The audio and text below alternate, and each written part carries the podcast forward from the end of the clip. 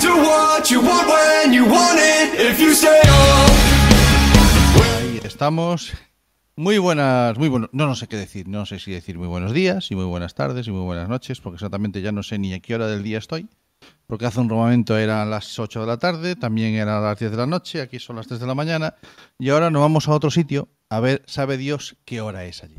Entonces, eh, haga usted el favor, realización, realización de pasarme al invitado y, y charlamos con, con Daniel. Muy buenas, Daniel, ¿cómo estamos, compañero? Hola, buenas noches para mí. Eh, bien, aquí estamos. Cuéntame. Eh, he estado viendo vuestro programa y la verdad es que se ve interesante. Bueno, pues me alegro mucho. Daniel García, ¿estás ahora mismo en México DC? No, Cancún.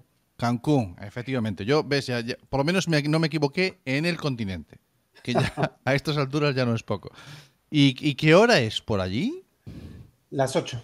Las 8 de la tarde, otra vez las 8. Hace un momento eran las 9, ahora vuelven a ser las 8. Esto parece que estoy entre Canarias y España, España y Canarias. Bueno, pues este hombre maravilloso que tenemos aquí con nosotros, que tiene un acento que aparenta en principio de un lado, cuidado que no nos despiste. ¿De acuerdo? Porque, porque este, este hombre, Daniel García, eh, que se identifica como, me lo, me lo puso además así, me dice, no, pero si yo soy un simple profe de literatura y cine. ¿De acuerdo? Bueno, pues eh, con Daniel García vamos a charlar un ratito porque yo creo que sí que tiene una historia, una historia que contar. ¿De acuerdo? Daniel García efectivamente es profesor, es profesor eh, valenciano, Murciano. murciano, perdón, ¿vale? Eh, disculpe usted. Y Bueno, tengo, tengo familia en Valencia también, así que bueno, nada. no, no- pido disculpas porque sea usted murciano, sino porque me equivoqué yo, ¿vale? No, me- no me refiero a eso. No, yo tengo un muy buen amigo eh, que es murciano y que un día lo califiqué como... A ver, porque si aquí en Coruña presumimos de que tenemos un problema entre Barcelona, eh, perdón, entre Coruña y, y Vigo, anda tú a meterte con un murciano y confundirlo con que si no es de Murcia, sino que es de Cartagena y te metes en un lío de cuidado. Pero bueno, no, quería decir que, disculpas por equivocarme, pero que Daniel efectivamente es profesor de Murcia que está en Cancún. eh, y que ha sido otras cosas muchas ha sido muchas cosas o hace muchas más cosas por lo menos en lo que me parece a mí de lo que de lo que él de lo que él quiere decir o sencillamente no, no es que lo diga, sino sencillamente porque la vida le ha llevado a estar en sitios, me parece a mí, cuanto menos, muy interesantes, ¿vale? Porque tú has- eres profesor de, de música, que ahora mismo estás en Cancún, eh, que has estado en Asia también ejerciendo tu profesión. Sí, eh, profesor de, de lengua y literatura, no de música. De, de lengua y literatura, disculpa. Eh, y, que además hace ya muchos años que ya hacías eh, cosas sumamente interesantes con eso, con esto de la tecnología, ¿no? Cuéntanos un poquito cómo fue eh, tus inicios en tus labores docentes eh, con el mundo de la tecnología, esto que ahora llamamos las TICs, y en- en el aula. Pues eh, bueno, gracias por la introducción tan, tan generosa. Después del síndrome del entrevistado que habéis hablado antes, casi. que Sí, viene, muy a hilo, ¿no? Viene muy a Eh, hilo. em, pues fíjate si hace tiempo que empecé con lo de la tecnología, que cuando yo empecé se llamaban nuevas tecnologías. Ya, ya. Vale. vale. Que hace, hace ya tiempo que hasta esto ha pasado a la historia. Mm. Realmente en años no ha pasado tanto, ¿vale? porque, mm, bueno, yo en, en lo que es el ámbito educativo empecé hace mucho, como en el año 2000, Mm. pero en lo que es en secundaria en concreto y luego bachillerato y universidad, pues sería ya por el año 2009, 2010 y fue cuando empezamos con proyectos ya tecnológicos. Y antes de nosotros venía un montón de gente que ya llevaba mucho tiempo en estos ámbitos, como Aula, mucha gente de Aula Blog, de Novadors. Mm. O sea, yo soy como la segunda, tercera generación, diría yo, de, esta- de estos profes que ya se interesó y que dijo, bueno, pues yo creo que la tecnología ya no es algo que sea extraño al aula, sino que lo extraño es que no haya tecnología en el aula. Vale. ¿Cómo fueron aquellos inicios entonces? Claro, porque tú erais completamente innovadores, ¿no? O sea, estamos hablando con un chaval joven, estamos hablando con, con, una experiencia en la que él reconoce, él mismo reconoce que no hace tanto tiempo de, todo esto, sin embargo, uh, aquel que intentara hacer uso de tecnología eh, en una asignatura como puede ser la tuya, era un, hace 10 años un innovador nato. Sí, es, es, curioso esto que... Bueno, gracias por lo de joven, pero ya vamos, ya peino canas. bueno, vale. Yo, es que yo a todo el mundo lo veo joven. Yo ya paso de los cincuenta y tantos y todos los veo joven. Pues yo, yo paso de los cuarenta y tantos. Em, lo, lo, curioso, sí, la verdad es que había resistencia. De hecho, la persona con la que yo empecé, cuando empezamos con el primer proyecto, que se llamaba El Quijote Sincopado, que sí que mm. luego podemos hablar de él, que es Tony mm. Solano, que es que es un verdadero gigante en esto de la. Aún, está, aún está el podcast por ahí que tenéis hecho en alguna participación hablando los dos. Sí, sí, sí, sí, está todo por la red. Porque desde el principio, y esto siempre lo he tenido claro, yo todo lo que he hecho lo he, lo he hecho en abierto. No.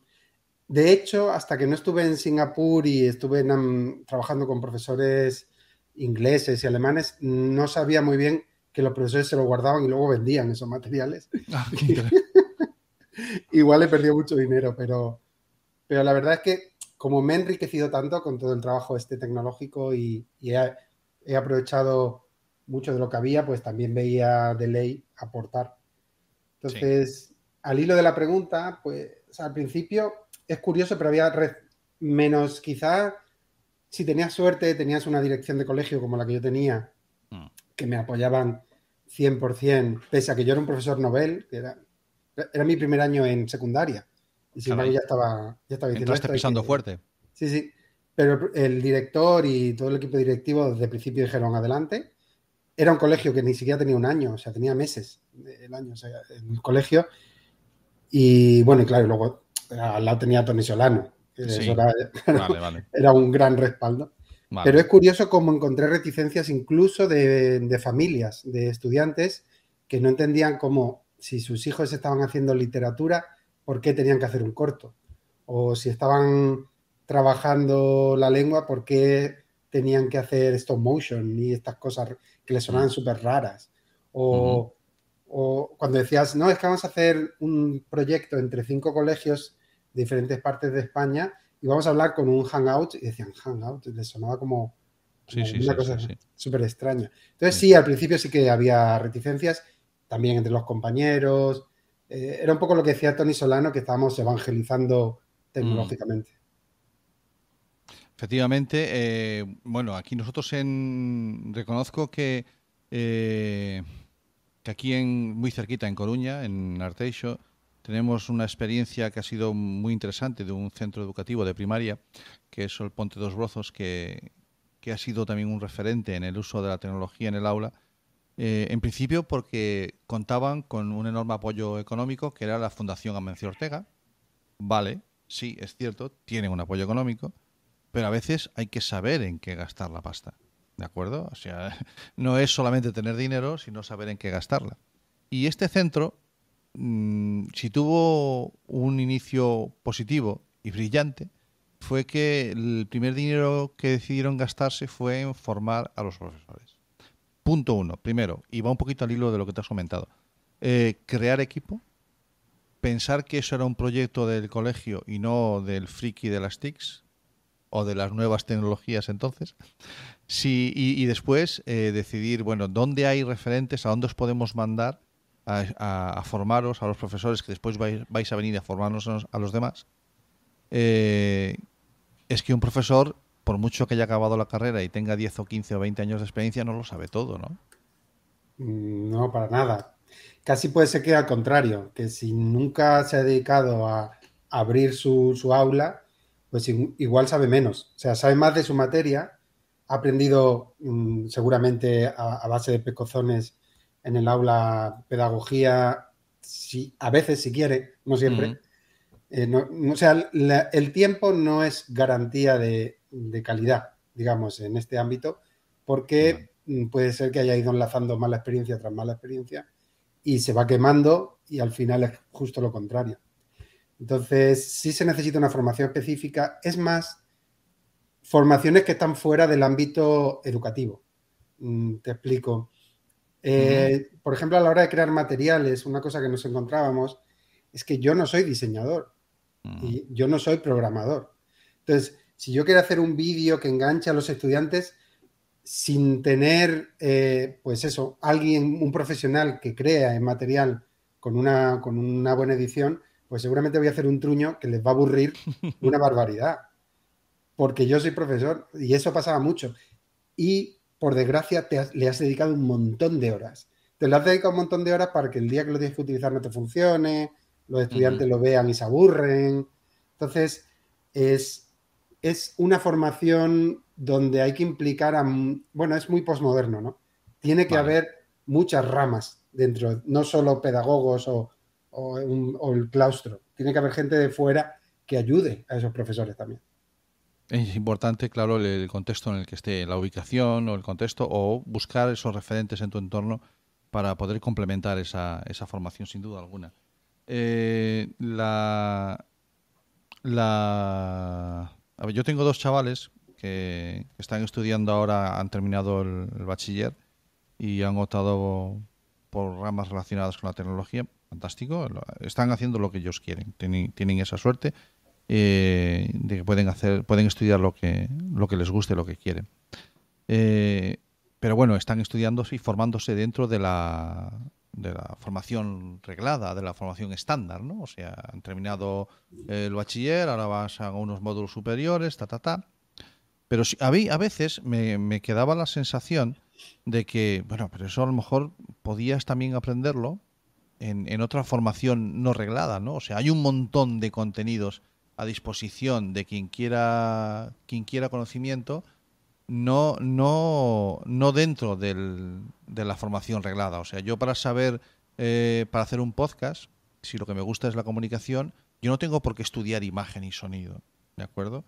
Eh, mm, los profesores tenéis a vuestra disposición igualmente esta, esta formación, pero sin embargo yo a veces noto, por lo menos aquí en España, y ya de paso ya hablamos de, de, tu experiencia en otros países o en donde estás ahora en México, yo tengo la sensación, mm, yo no soy educador, ¿vale? Yo no soy educador, eh, pero sí eh, lo que sé, intento enseñárselo desde nuestra plataforma que es Atlantis a, educadores y tenemos a veces la, enorme posibilidad de, interactuar con ellos y, entre todos ayudarnos.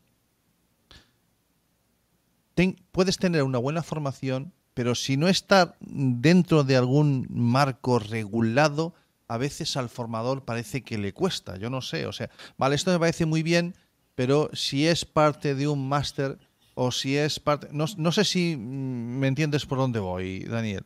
Eh, yo aquí noto esa reticencia por parte de cada vez menos, pero sí todavía de muchos formadores, de muchos educadores, a que la formación les tiene que venir dentro de un marco regulado.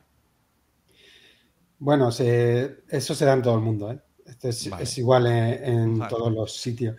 Yo creo que yo creo que, hay, yo ahí mezclaría. O sea, realmente sí creo que, por ejemplo, tus, tus chavales que hagan una formación reglada es estupendo.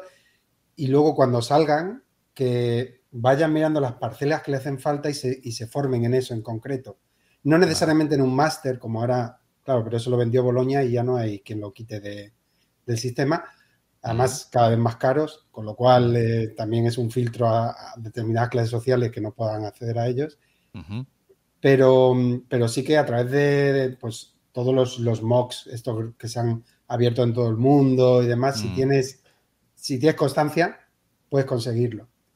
Pero creo que también hay, hay una idea que es peligrosa, que es que, la, que, que una persona de la universidad ya tiene que salir 100% formada. Vale. Un, ingeniero no es ingeniero hasta que no trabaja de ingeniero, por mucho que haya estudiado ingeniería. Pues esto pasa con el resto de, profesiones. Tú vas a salir de filología, de magisterio, lo que sea, pero hasta que no lleves unos años trabajando o hayas conseguido esas formaciones que, crees que te, hagan que te hacen falta, no vas a, ser un buen o todo lo buen profesional que puedes llegar a ser. El problema es que como nos acortan la vida laboral y a partir de 50 años ya eres mayor, pero menos de 30 años sin experiencia no, puedes trabajar, pues te quedan un margen muy chiquitito donde se ha destruido la antigua idea del aprendiz, ¿no? De la persona que entraba en un taller, Vale. aprendía desde abajo y poco a poco iba subiendo. Nos han, eso nos, nos lo han eliminado, la idea del, del aprendizaje desde abajo. Parece que ya con 22 años los chavales tienen un ansia porque cuando van a entrevista le dicen, no, es que buscamos gente con experiencia. Pues, pues tendría que haber Vale. nacido en el siglo XIX, porque es que acabo de terminar la carrera. Tendrías que tener experiencia en algún momento. Sí, Y por el otro lado, te la cortan. O sea, mm, más de 45 o 50 años, depende de qué sector, Mm. ya eres demasiado mayor para que te contraten. Con lo cual, se está generando es- esa dinámica que es, es muy perniciosa. Pero se da, se da en todo el mundo. ¿eh? Vale, pues, pues, lo misterio. lame- pues, pues vaya que lo lamento. Yo pensé que dice, bueno, si solamente es en España, es cuestión de arreglarlo aquí y ya está. Pero parece que nos va a costar un poquito más. Bueno, yo, a ver, yo también lo entiendo que, que a veces uno, uno, mm, espera o, o- o es lo lógico que en una formación reglada la calidad de la formación se, se presuponga, ¿no? Y sin embargo, pues uno parece que en lo pues en, en cursos como, como, en los NOC se puede encontrar por ahí, o en la formación, hombre, no quiero decir que el INTEC no de eh, plataformas como INTEF, por ejemplo, que tenemos aquí en España, que no den una formación de calidad, no me refiero a eso, pero que te, que te pagues un curso para aprender a manejar el Canva, mm, por ejemplo, y, y que eso te haga, te haga sospechar, hombre, pues no sé. eh, es El lo que problema es que lo que no se paga no se aprecia. Entonces, es, es- es des- es- desgraciadamente es- esa es la clave, porque eh, yo he estado dando cursos para el INTEF y lo, y lo más difícil era mantener a los alumnos, que Vale. no se fueran. Porque como son cu- cursos gratuitos, Vale. pues, pues mm, sí, ibas teniendo una tasa de abandono mm, progresiva en todos los cursos, ¿eh? ya Ajá. fuera, bueno, malo era, era o sea, estaba está asumido por el INTEF, bueno, ya no sé si existe el INTEF, Sigue, que sigue, sigue existiendo, sigue existiendo. pues sí. eh, estaba asumido por el INTEF que iba a bajar un tanto por ciento. Sin embargo, luego he trabajado, en, en, por ejemplo, en Espiral, en cursos de verano, Mm. que sí se pagan los cursos, y ahí no había abandono, había- eh, 100% de las personas que se matriculaban terminaban. Mira qué interesante. Yo creo que es muy importante también. eh, a veces entramos, con- sobre todo desde la administración, ¿vale? Se suele entrar a, a- a ese error. A ver, eh, nosotros nuestra experiencia, que como te decía antes, que a veces solemos coincidir con, con, formado- con, con educadores porque les impartimos, pues no sé, cursos de acoso laboral en redes sociales o cosas así, pero son, son cursos que obviamente a ellos no les cuesta nada, que los damos a través de alguna entidad pública aquí en, en Galicia, que es donde tenemos la sede. Eh, y, y sí es cierto que, bueno, pero aquí lo importante es dónde firmo, ¿vale? Y, si después me vais a expedir un, un diploma, ¿no? Eh, porque, porque es gratis. Yo también es cierto que cuando los cursos han sido pagados, he notado sencillamente en algo tan simple como las preguntas, ¿vale? El hecho de que te estén inquiriendo más determina el interés, ¿no? Es algo tan sencillo, tan sencillo como eso. Bueno, eh, tú mismo lo nombraste antes y tengo curiosidad porque, bueno, he visto algo en redes y en algún blog por ahí, pero tengo curiosidad de cómo fue aquella experiencia del, del Quijote sincopado. Pues eh, fue muy bonita, la verdad. O sea, fue... Es, es, muy largo, te lo voy a resumir porque nos llevaría todo lo que te queda de, de, de noche, pero vale. básicamente fue una niña, una niña de sexto de primaria. Yo en el, eh, en el, el primer año cuando empecé a dar clase daba muchísimas clases. Uh -huh. Desde sexto de primaria a tercero de la ESO eh, recorría bueno, yo todo el los, colegio. no, los novatos es lo que toca, ¿eh? Sí, sí. Yo daba 30 clases a la semana. O sea, lo que formé en ese, en eso, en eso, en ese año me ha valido ya para, para toda la carrera. y un día entra una niña de sexto de primaria y bueno, yo les, yo quería que, que hicieran presentaciones, simplemente porque, por eso, que introducir el PowerPoint era muy innovador. para que nos hagamos una idea. Lo que ha cambiado el tiempo, tío. Entonces, eh, bueno, hacemos una presentación de lo que queráis. Yo lo único que voy a evaluar es vuestra expresión oral, uh -huh. vamos a trabajar, pues exponer en público, porque claro, los niños tenían 10, 12 años, 11 años. Uh -huh. Sí, 11, 10, 11. Entonces, pues eso, que controlar, el, igual que hacemos teatro, pues hacemos presentaciones. Entonces, cada uno haciendo una presentación de gatitos, de perritos, de skateboard, no sé qué, y una niña hace una que se llama el stop motion. No lo había oído en mi vida. Vale. Total, que su padre era... Estamos hablando del año 12, do- no, 2010. 10. Vale. Su padre era proyector, eh, no, productor, estaban relacionados con audiovisuales, marketing y demás. Entonces eh, nos hace y digo, qué bonito. Pues esto es stop motion. Para quien no lo sepa, que es hacer un vídeo con, con fotografías. ¿vale? Lo que pasa es que la fotografía, o sea, si, la, si el cine son fotogramas que nos engañan y parece que se mueven, pues ahí directamente son fotografías que parecen que se mueven, pero se ve que son fotografías. Vale. Entonces, la niña lo hace, es un tipo de animación muy sencilla. Digo, me parece, esto aquí yo veo futuro. Total, que digo, vamos a intentar llevar esto a otras clases que tengo en tercer y demás, donde tengo que enseñar el Quijote y sé que, aunque es mi primer año, yo sabía que el, que el Quijote iba a ser duro explicárselo a los chavales de 15 años. Vale, vale. Digo, vamos a intentar, eh, agarramos una, ya, ya digo agarramos de aquí de México, cogemos una versión eh, para estudiantes, ¿no? Una, una- una versión eh, estudiantil del Quijote, Luis Vives creo que se llamaba, o Vicent Vives, y eh, cada grupito se va, pues eso, selecciona un capítulo y nos va a hacer un pequeño vídeo en el que el guion es el capítulo. ¿Qué pasa? Vale. Yo no tenía ni idea de producción, ni de fotografía, ni de sonido, ni de edición, de nada. Entonces, como tenía tantos estudiantes, daba clases a 250 o así, fui buscando de cada clase quién sabía algo de eso. Entonces, por ejemplo, los, los que hacían longboard, que estaban todo el día grabándose y haciendo sus vídeos. Pues, a ver, tú y tú, eh, Menganito y Fulanito, venís conmigo, vamos a una clase y vais a dar una charla de cómo se edita un vídeo. Y yo voy a tomar apuntes para aprender también porque no tengo ni idea. Entonces, creamos una comunidad en la que ellos se fueron enseñando y me fueron enseñando a mí. Qué bueno. En estas, eh, hablé con Tony Solano a través de Jordi Adey, que no sé si lo conoces a Jordi, es, Sí, es un- sí. uno de los grandes de España en, Sí, en todo lo que sea pedagogía. Él me puso en contacto con él. Hay que decir que Tony Solano al principio eh, eh, lo vivo con un poco de reticencia normal, porque llegaba yo ahí. Tú llegaste con todo tu todo- todo tu ímpetu. Claro, yo llegué con ideas de vamos a hacer vídeos, tal, tal, tal, y él tenía en la cabeza el currículum, esto cómo lo Obviamente. cuadramos, los, las, las competencias básicas, que era lo que estaba de moda en aquel entonces. Sí, sí, sí. Pero al final le gustó, empezamos a trabajar y trabajamos súper bien los dos. Hicimos el proyecto, lo pusimos en una página web y empezó a interesarse gente.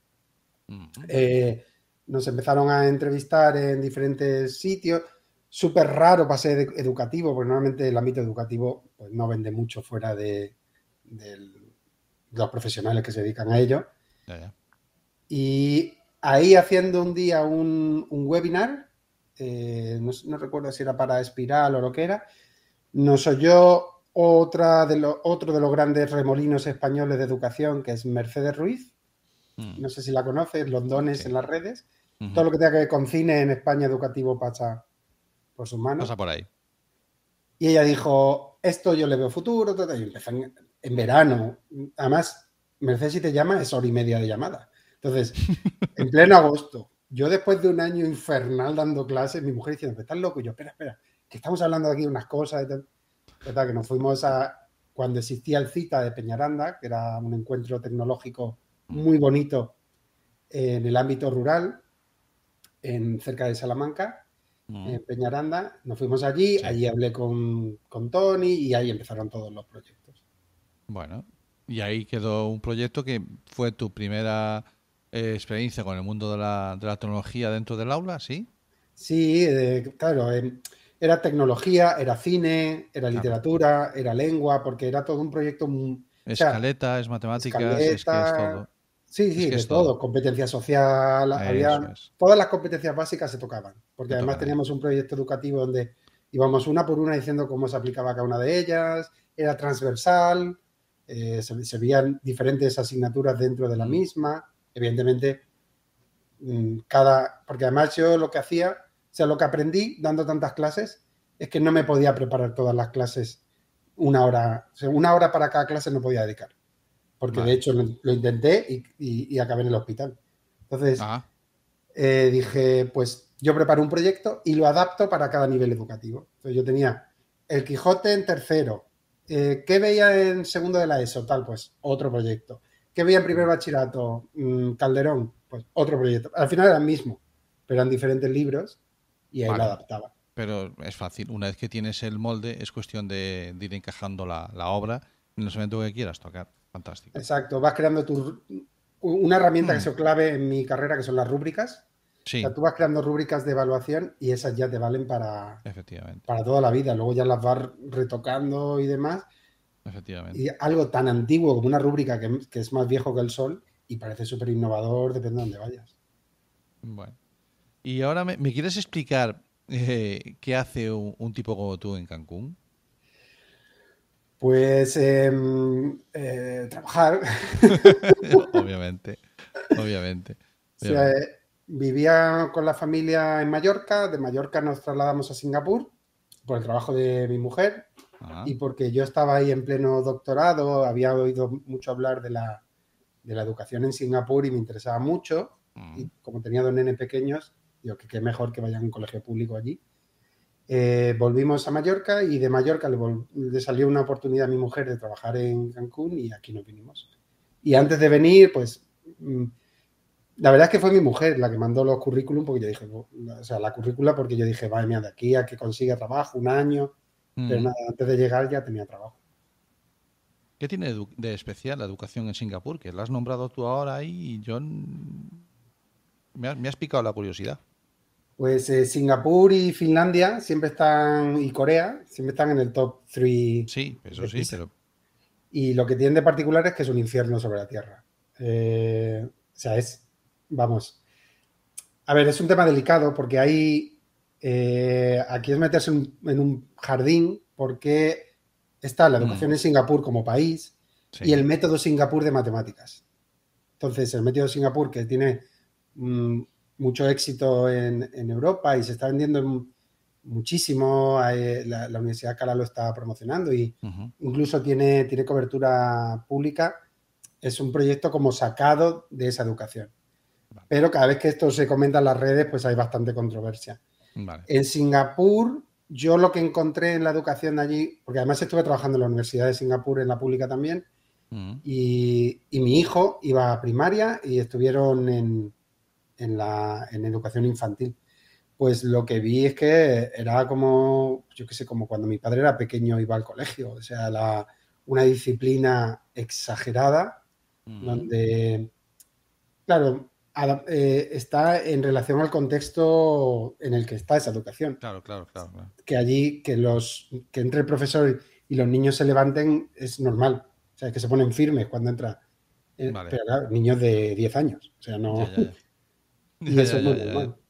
Bueno, lo Entonces, ven, lo ven. Yo lo que vi es mm, mucha memorización, mm, mm, estudiantes muy buenos memorizando, pero con muy pocas capacidades de, de- de pensamiento creativo, transversal o lateral, que se le llama también ahora. Mm, Y a, a- a mí me decepcionó muchísimo, de hecho, yo dije, Ah. pues eh, pa- para esto no hace falta.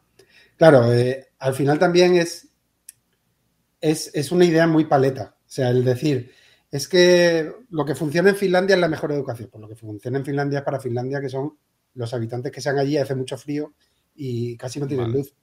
Entonces, Vale. cada país tiene que adaptar mm, lo que tiene con sus recursos. Claro, Singapur, un país de 50 años, pues de repente de estar en el tercer mundo a ser una potencia mundial es, es increíble. mm. Y, y la educación que tienen está enfocada en eso. En el, eh, ellos, básicamente, en resumen, sería el 30% de los mejores estudiantes van a ser cracks. El resto que se busque la vida. Vale, vale, vale.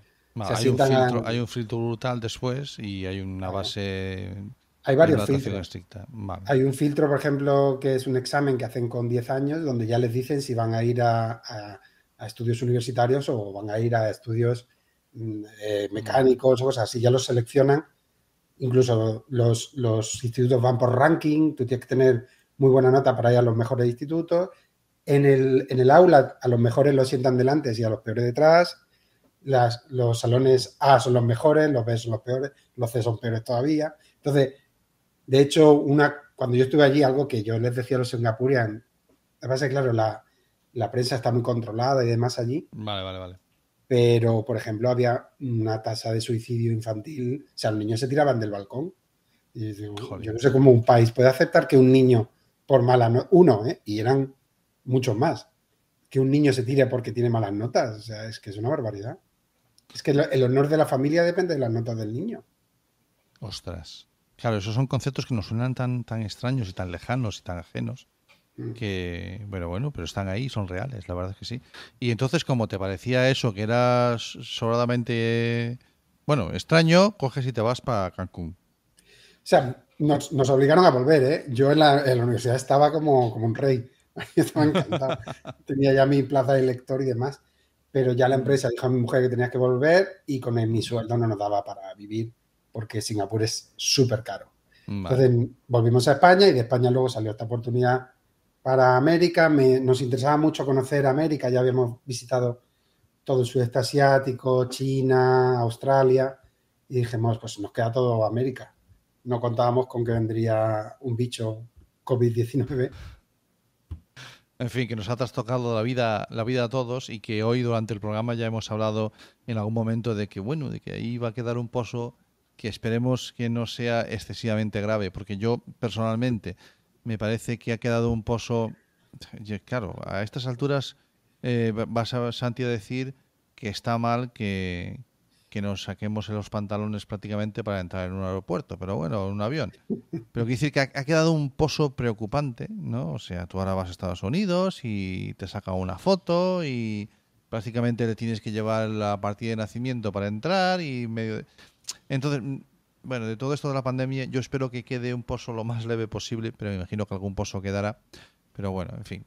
Eh, Ojo, a- aquí en, en México hemos estado año y medio con educación 100% online. O sea, nosotros volvemos, hemos vuelto a presencial hace 15 días con un abandono escolar del 55%. O sea, el 50 y estamos hablando de millones de estudiantes. O sea, las zonas rurales, que es donde más abandono ha habido, o sea, esto va a ser un- un- una catástrofe durante varios años. O sea, hay eso, más de la mitad de la población estudiantil han dejado los estudios en primaria. ostras.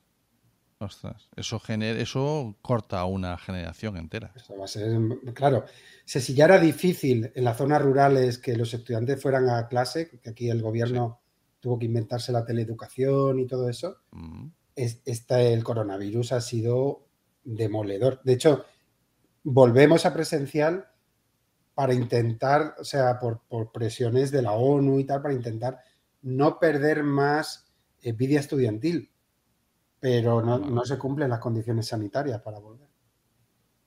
Pues, pues lo dicho, que claro, es que no, no, no, no es fácil hacer ningún tipo de previsión eh, con ese, con ese panorama, ¿no? O sea, si ya al sistema educativo le cuesta hacer un plan a cinco años, porque es que esto está cambiando constantemente, ahora es que no lo puedes hacer casi ni a, ni a meses en algunos, en algunos espacios.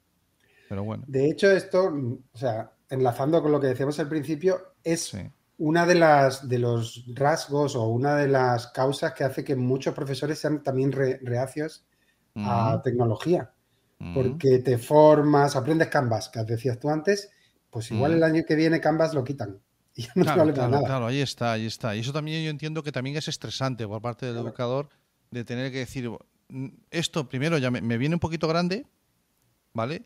Y ahora encima me, viene, me metes esta inestabilidad permanente, pero bueno. Que yo lo tenía todo en un cuaderno, desde que empecé hace 20 años estaba todo en un cuaderno y ahora ni siquiera, o sea, en en cinco Ya. años se me han perdido las cosas, no sé dónde están. Ya. Vale. Bueno, pues eh, son las. Hoy va, son las tres y media pasadas ya. Y, y me había comprometido que vamos a estar media horita nada más y no te quiero, no te quiero ocupar más tiempo. Eh, Daniel García, ¿ves como si había una historia que contar, hombre? Sí, que sí. Que hablo mucho.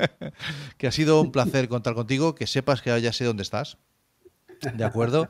Eh, me, dice, me dicen desde realización que les mola mucho tu camiseta. Ah, gracias. ¿De acuerdo? Eh, y que, que ha sido un placer. Que muchísimas gracias por apuntarte a esta locura suprema y que te deseamos lo mejor. Que si quieres volver pronto que vuelvas, que si no quieres volver que te lleve el mundo donde tú quieras.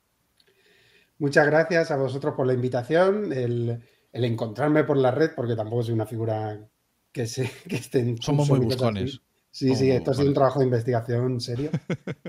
Espero que, que la, la iniciativa vaya súper bien y, y que y la verdad es que, o sea, os tengo que dar las gracias por dejarme participar en un evento que ayude a los demás porque, porque me hace mejor persona.